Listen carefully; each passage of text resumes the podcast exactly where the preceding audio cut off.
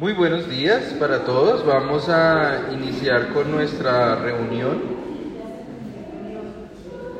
Vamos a, a comenzar nuestro estudio. En esta mañana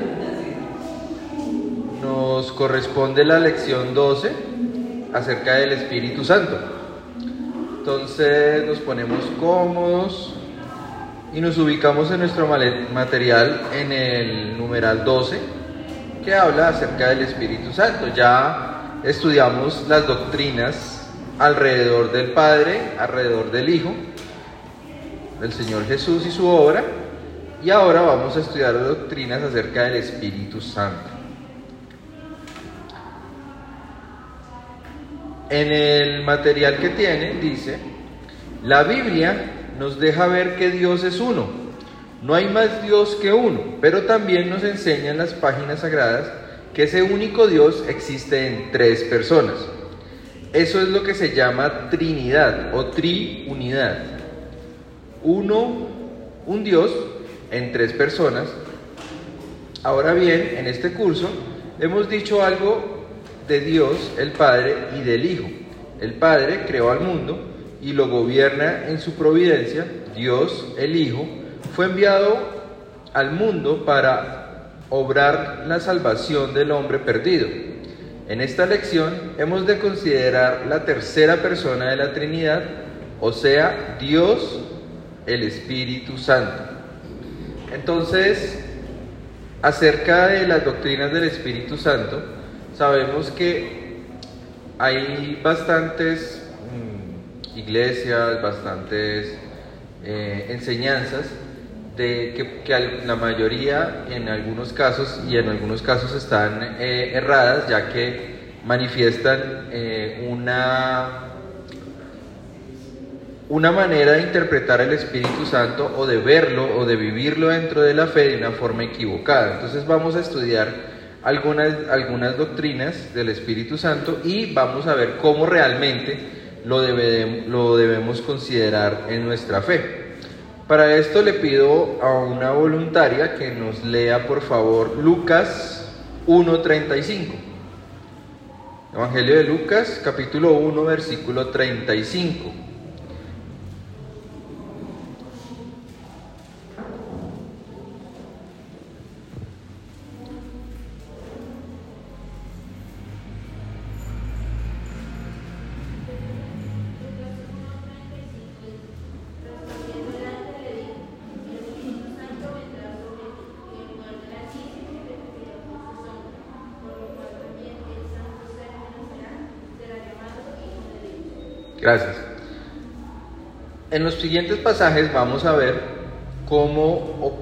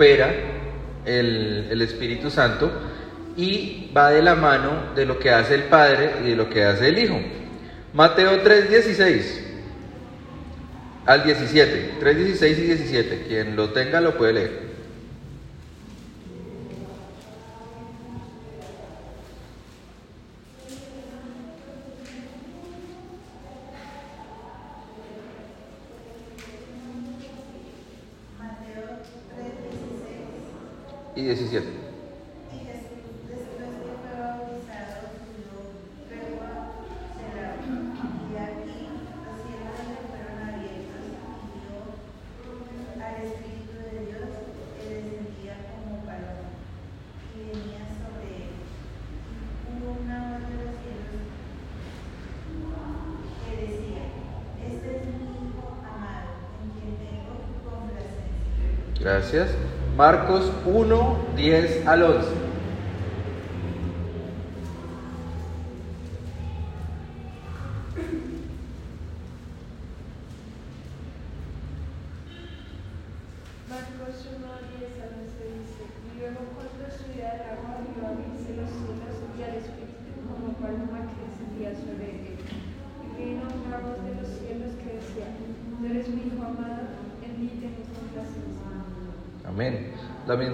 Pero en el Evangelio de Marcos.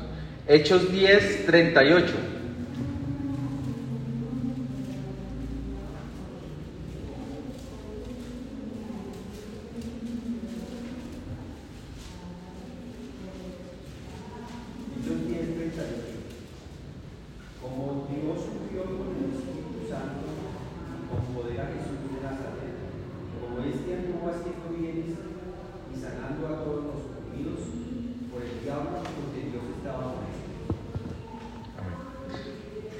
Entonces, vemos cómo en estos pasajes mm, hablamos de desde la Trinidad, entendemos la posición del Espíritu Santo. Entonces, sigue siendo Dios, sigue teniendo autoridad, ¿cierto? Sigue yendo de la mano en la obra para la salvación de la humanidad, para gobernar, eh, para dirigir, para ayudar o encaminar la obra del Señor Jesús. Ahí en el, en el punto A dice, ¿quién es Dios el Espíritu? ¿Quién es Dios el Espíritu Santo? Que si es Dios el Espíritu Santo. Hay muchos que opinan erróneamente que el Espíritu Santo es cosa fácil, eh, especialmente considerar que el Espíritu Santo, por su misma naturaleza, no representa, no, no se presta a representaciones. Hay gente que opina que el Espíritu Santo es nada más que una fuerza, un principio o una idea.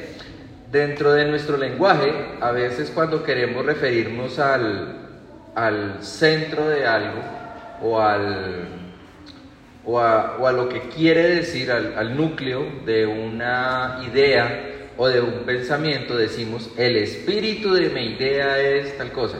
O sea, cuando tratamos de profundizar un concepto. Entonces hay personas que dicen que el Espíritu Santo es eso, Él es una idea, es, el, es la idea de Dios en presente en las personas, es la idea o la concepción de Dios. Sin embargo, pues vemos en todos los pasajes que, que, que, leímos que el Espíritu Santo participa activamente en, entonces no puede ser una idea. También dice que es una fuerza, dicen que es una fuerza, que es como eh, una entidad no tangible, o sea, que no se ve, ni se siente, ni se toca, ni se huele, ni nada, pero que está ahí y que impulsa y es un sentimiento en común o algo que lo toma usted y, lo, como que lo moviliza hacia Dios, ¿sí? Tampoco porque vamos a ver en los siguientes eh, pasajes y en, en, los siguientes puntos cómo el Espíritu Santo tiene las características también de Dios y tiene una mente, tiene una personalidad y una forma de actuar o interactuar con su iglesia y con la humanidad. Entonces, la, dice más abajito, la Biblia, sin embargo, representa al Espíritu Santo como una qué? ¿Qué escribieron ahí? Persona. Persona, muy bien. Los que escribieron persona está perfecto. Si no lo han llenado pueden escribirlo. Y eso es importante, eh, representa al Espíritu Santo como una persona más en la Trinidad. En la Biblia, el Espíritu Santo es tan Dios como el Padre y como el Hijo. El Espíritu Santo tiene conocimientos propios. Pasaje que está ahí, Juan 14, 26. Por favor, si alguien lo puede leer.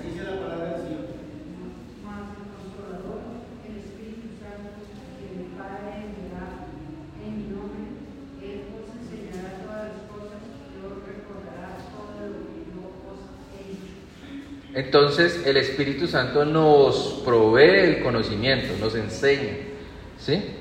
Todas las cosas que mandó el Padre. Eh, numeral 2, aparece en textos bíblicos en un puesto de igualdad con el Padre y el Hijo. Mateo 28, 19. ¿Quién lo quiere leer?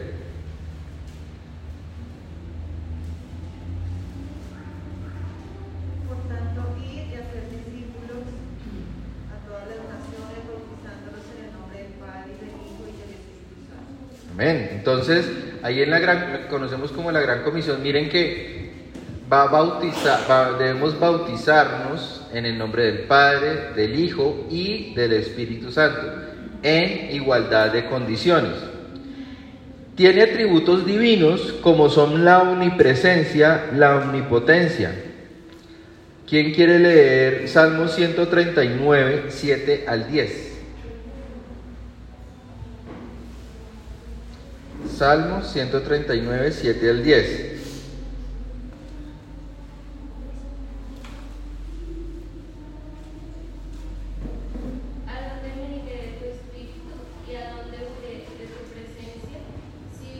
subiere a los cielos, allí estás tú.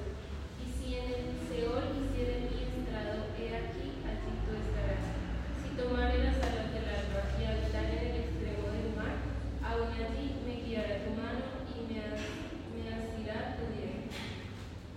Gracias.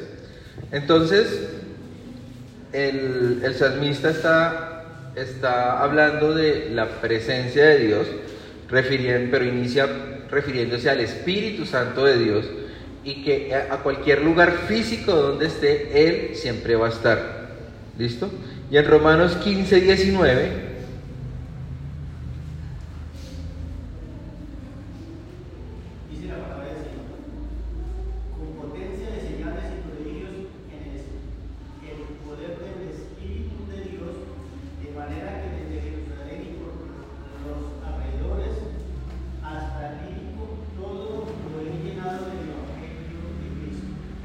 Gracias. Entonces, como vemos, se refiere al Espíritu Santo acerca de la capacidad o el poder que tiene. Recuerden que cuando estábamos hablando del Hijo, la palabra de Dios dice que todas las cosas que existen y, se sostienen por causa de la palabra, pero del poder del Hijo. Dice cuando eh, en comienzo de, Hebreos dice, eh, habiendo hablado muchas veces de muchas maneras, a, través de los profetas, ahora Dios les habla por medio del Hijo, quien sustenta todas las cosas que existen. Entonces la misma, la misma Biblia, la misma palabra de Dios soporta en el, en el texto que el Espíritu Santo tiene tanto atributos como de la omnipresencia, la omnipotencia y también eh, el, el, poder, el poder que tiene. Entonces vemos cómo si lo describe con los atributos de Dios mismo. Entonces, está en la misma posición. Con estas referencias bíblicas es difícil negar la existencia del Espíritu Santo como una persona distinta al Padre y el Hijo. También resulta absurdo negar el misterio de la Trinidad. Aunque no podemos comprenderlo, hay tres personas, Padre, Hijo y Espíritu Santo. ¿sí? Para esto, eh, los científicos, eh, un ejemplo sencillo es que para los científicos es fácil explicar por qué cuando miramos el cielo es de color azul. Y pues es aire, ¿sí? Y está, y ahí para allá está oscuro. Pues está el sol y está la, pero en, en sí el vacío del espacio es oscuro. Entonces ellos saben y entienden, pero pues nosotros no tenemos sin, pues sin haberlo estudiado, una, una conciencia clara de eso. Pero existe y es real. Podemos ver claramente que el cielo eh, es azul cuando no hay nubes. Entonces, eh, de la misma forma, es cierto y es real que hay un solo Dios que existe en tres personas que cada una actúan y tienen personalidad, y tienen tareas y tienen atributos diferentes. Pero para nosotros eso es una realidad. Pasamos al numeral B, donde dice lo siguiente. Hemos visto anteriormente que Dios el Padre generalmente está asociado con la obra de creación del mundo y su gobierno. El Hijo se caracteriza por su obra redentora. Él logró la salvación. En general, se le asigna al Espíritu Santo la obra de regeneración o nuevo nacimiento, o la aplicación de la obra de Cristo Jesús la obra, la obra de Cristo, Cristo Jesús ganó los méritos necesarios, puede decirse, para la salvación de su pueblo, pero había que distribuir esos méritos. Esa, esa es especialmente la obra del Espíritu Santo. Pero conviene catalogar algunas de las obras más importantes de esta persona de la Trinidad. Entonces vamos a ver las obras del Espíritu Santo, teniendo en cuenta que eh, cuando las analicemos eh, o, las, o, las numeremos, tengamos en cuenta que son, o sea, llegan hasta, hasta específicamente lo que, lo que dice ahí. Recuerden que nosotros, eh, como lo acabamos de leer, al Padre lo asociamos con la autoridad y la creación que tiene sobre la humanidad.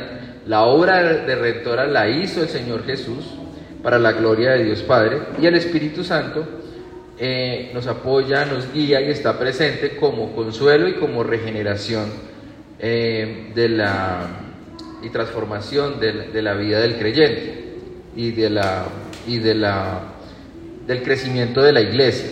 Entonces vamos por favor al numeral 1. Eh, dice, la inspiración de las Sagradas Escrituras. el Espíritu Santo guió a los escritores bíblicos eh, que escribiesen la verdad infalible. Segunda de Pedro 1.21. ¿Quién lo quiere leer?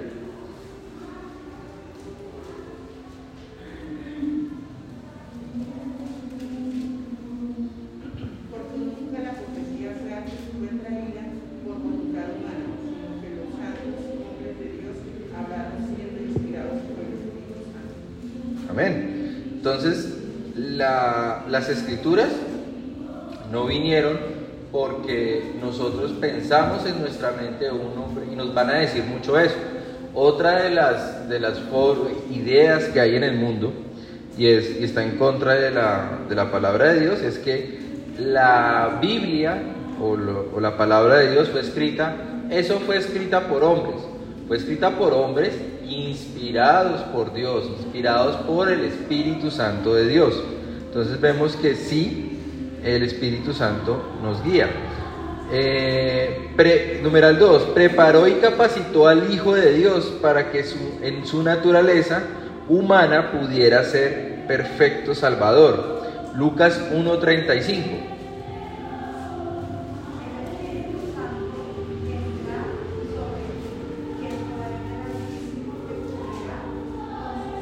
que ya lo habíamos leído. Entonces, eh, participó en la, en la concepción del, del Señor Jesús. Entonces, eh, el ángel está diciendo a María eh, qué, va, qué va a suceder con ella.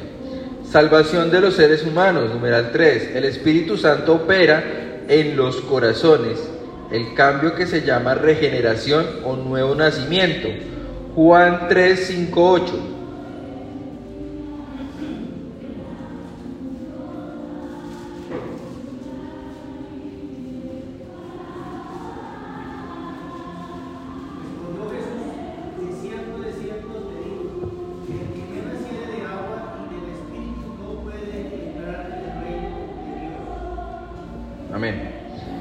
Entonces,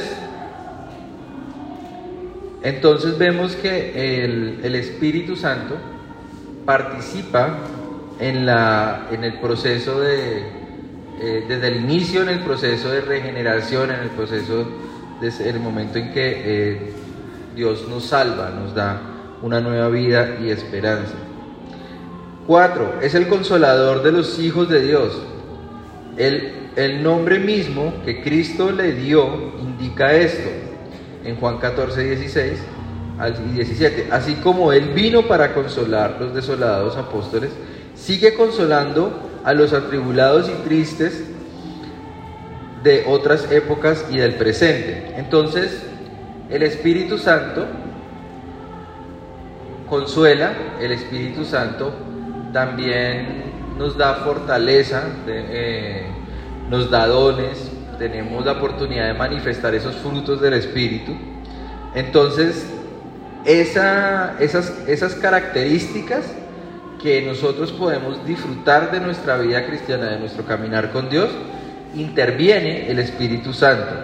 Quinto, ilumina o da sabiduría y conocimiento a los salvados para saber de las cosas de Dios. En 1 Corintios 2.12, si quiere el hermano Víctor, por favor, no, eh, nos puede, puede ir buscando 1 Corintios 2.12. Los incrédulos o inconver- o inconversos no saben muchas cosas del cristiano porque no han recibido el Espíritu Santo. Tanto que para el mundo es locura nuestra fe, el mundo no lo entiende como tal. Don Víctor, ¿qué dice 1 Corintios 2.12?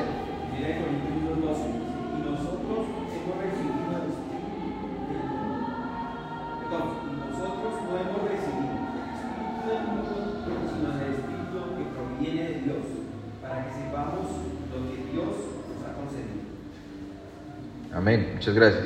Entonces, podemos ver y entender que el Espíritu Santo eh, nos da el conocimiento, nos da la identidad también de nuestra, de nuestra fe, de nuestra creencia, y nos dice en la palabra de Dios también que nos sella con la, con la promesa del Espíritu. Eh, segunda de Corintios 4:7, ¿quién lo quiere leer?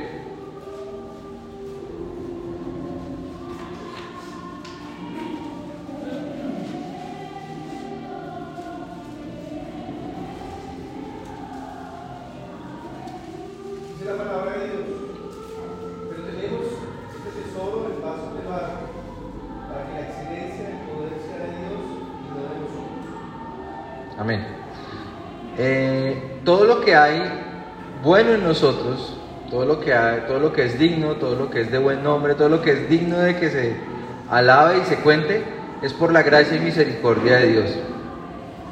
Y viene de Dios. Entonces el Espíritu Santo de Dios en nosotros es como lo, lo leía el hermano Andrés, es ese tesoro en estos vasos de barro. Nosotros somos esos vasos de barro. Y pues le damos, y finalmente todo esto es para la gloria de Dios. Ese es el fin de todo esto. Entonces, eh, acerca de las doctrinas del Espíritu Santo, eh, recordamos que el Espíritu Santo es una qué? Es un, en la rayita que escribieron, es una persona. Entonces, eh, tiene más o menos, tiene diferente posición al Padre y al Hijo en la Trinidad. Son iguales, muy bien. Eso, eso, lo podemos, eso lo podemos decir tranquilamente porque la Biblia lo soporta, porque recuerden que debemos ir a bautizar en el nombre del Padre, del Hijo y del Espíritu Santo. Si no lo hubiera mandado así el Señor Jesús en su, y estuviera escrito en la palabra, no tendríamos la tranquilidad de decirlo. ¿Listo? Entonces, eh, yo creo que ya estamos listos para contestar la primera pregunta. ¿Quién la quiere responder? ¿Qué es la Trinidad? ¿Es qué? ¿Señora? Tres personas, listo. Eh, ¿quién, ¿Quién está en tres personas? Dios. Dios en tres personas. Yo me acuerdo que Andrés nos explicaba así, eh, creo que eran tres personas, que un solo Dios, entonces por eso lo ponemos así, y que esta parte sí no me acuerdo. Tres eh, en esencia tres en esencia, y tres en función. En función, así, Funciones diferentes. O sea, así, así, y tres en esencia y funciones diferentes. Listo. Eh, pero sí sirvió. Listo, numeral 2. ¿Qué opinan eh, eh, erróneamente algunos del Espíritu Santo? ¿Qué ideas hay? Dijimos dos ejemplos. Que es una fuerza y otra que, ¿qué más era qué? ¿Una qué?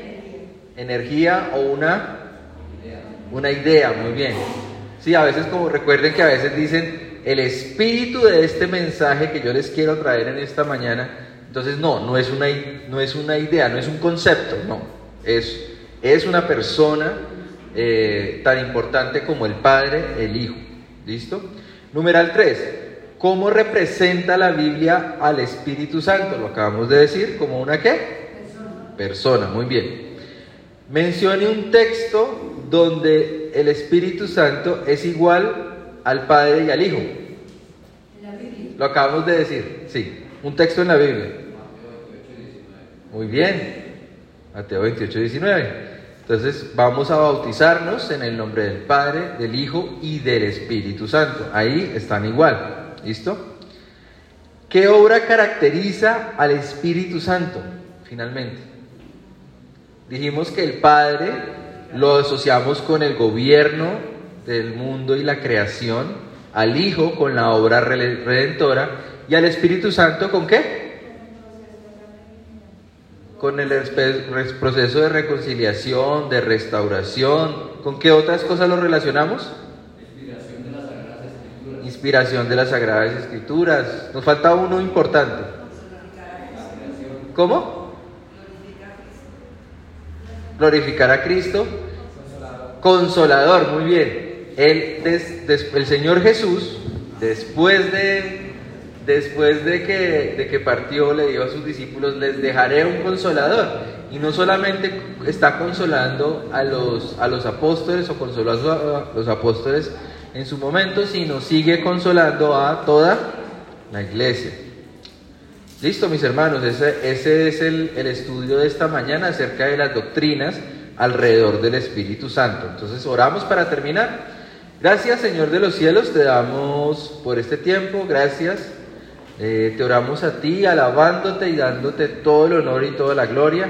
Clamamos por mucho de tu Espíritu en nosotros, mucho que nos ayude a entender las escrituras, que nos dé el ánimo y, los sentimientos adecuados para ponerlos, poner tu palabra por obra. Te damos a ti la gloria y te damos gracias por este tiempo en el que podemos reunirnos como iglesia. En el nombre de Cristo Jesús. Amén.